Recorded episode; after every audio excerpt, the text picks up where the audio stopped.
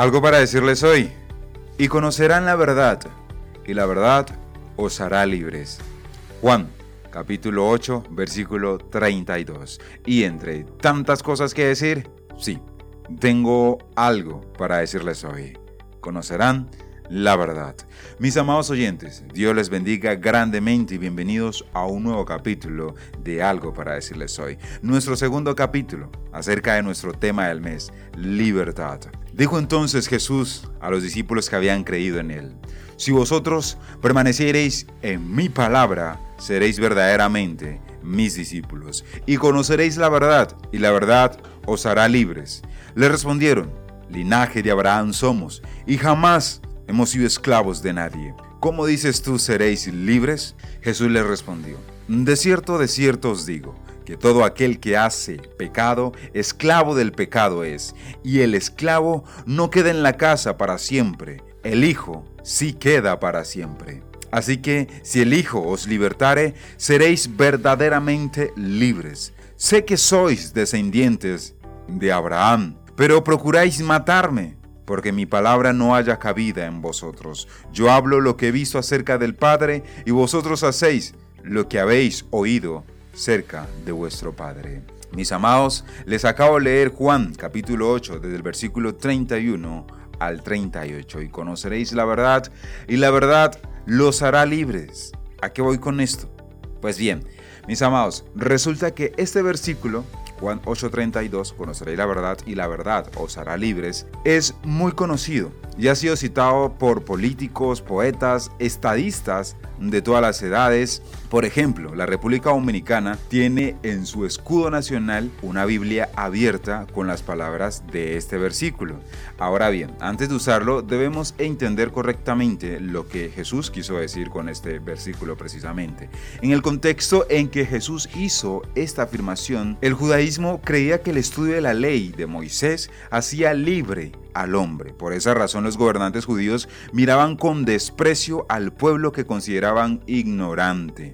Dice Juan 7:49, esta gente que no sabe la ley, maldita es. Sin embargo, mis amados oyentes, atento a mí, lo que Jesús dijo es que sería la verdad lo que los podía hacer libres, no la ley de Moisés. En un principio, ambas cosas podrían quizás parecer lo mismo. Pero mis amados, si lo analizamos detalladamente, podemos contextualizar que no son exactamente iguales. Eh, dice Juan 1.17, pues la ley por medio de Moisés fue dada, pero la gracia y la verdad vinieron por medio de Jesucristo. Es importante señalar esta diferencia, mis amados, porque el conocimiento de la ley por sí misma no trae la libertad al hombre. De hecho, la ley no tiene ningún poder para librarnos del pecado. Es cierto que nos muestra lo que está mal, pero no nos da el poder para hacerlo bien. Y de hecho, mis amados, curiosamente, sus prohibiciones despiertan nuestra naturaleza caída provocándonos al pecado, dice Romanos 7:7. El hecho de que somos pecadores nos lleva a desear de una forma activa lo que la ley prohíbe. Además, el proverbio lo expresa con toda claridad. Las aguas hurtadas son dulces y el pan comido en oculto es sabroso. Proverbio 9:17. El apóstol Pablo describió esta lucha espiritual que todo hombre pecador ha experimentado en algún momento a causa de la ley.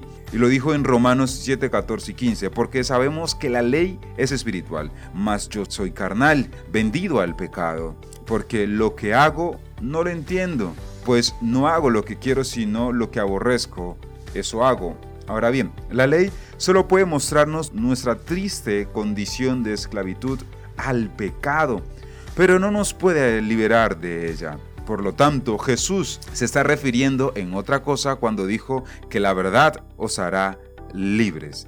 Esa verdad no se refería a la que ya conocían, sino que sería algo que llegarían a conocer. Conoceréis la verdad el Señor estaba apuntando a la verdad que Él mismo estaba revelando en su propia persona.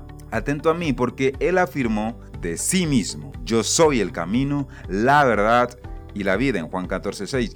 Cristo no solo nos ha revelado al Padre con toda claridad, sino que también nos ha dejado un ejemplo perfecto de lo que debe ser un hombre que vive de acuerdo con la ley de Dios. En ese sentido, mis amados oyentes, cuando nos vemos a la luz de su perfección, nuestros propios pecados se hacen todavía más manifiestos seguiríamos estando igual, a decir verdad, como si estuviéramos bajo la ley de Moisés. Pero la buena noticia, mis amados oyentes, es que el Evangelio que Jesús había venido a anunciar a los pecadores, a todos nosotros, era que Él no iba a utilizar su perfección para acusarnos. He ahí la gran y enorme diferencia, sino para llevar sobre sí mismo la culpabilidad de nuestros pecados.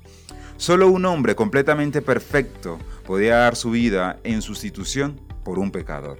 Y al ser el mismo Hijo de Dios, su sacrificio en la cruz tendría un alcance universal para todos, pudiendo ser el representante de toda la raza humana caída, mis amados. Esa era la verdad que Él acababa de anunciarles cuando dijo que el Hijo del Hombre sería levantado en una cruz. Juan 8:28.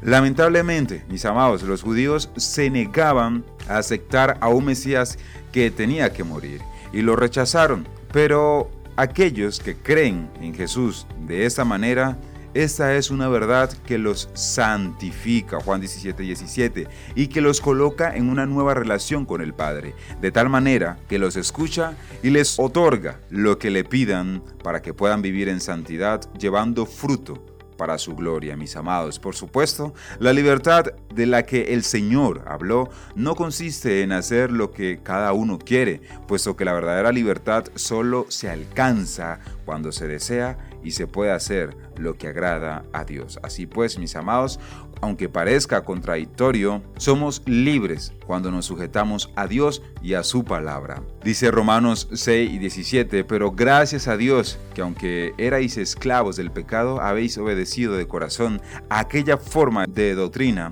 a la cual fuisteis entregados, y libertados del pecado, vinisteis a ser siervos de la justicia. Somos esclavos para vivir de acuerdo a la ley de Dios mis amados. Esa es la verdadera libertad, aunque siempre podemos volver a vivir en la carne y caer así de nuevo en la esclavitud del pecado. Tú decides. Concluyo, mis amados, con Gálatas 5.1. Estad pues firmes en la libertad con que Cristo nos hizo libres, y no estéis otra vez sujetos al yugo de la esclavitud. O nos sujetamos a la ley de Dios para ser verdaderamente libres o tú decides seguir siendo esclavo del pecado.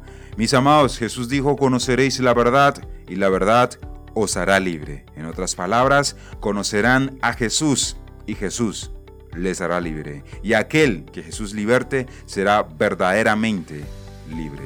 Eso tenía para decirles hoy, mis amados oyentes. Dios me les bendiga grandemente y gracias por acompañarme en un capítulo más de algo para decirles hoy. Continuamos, por supuesto, en nuestros siguientes capítulos. Bendiciones. Soy B. Jones y esto fue algo para decirles hoy.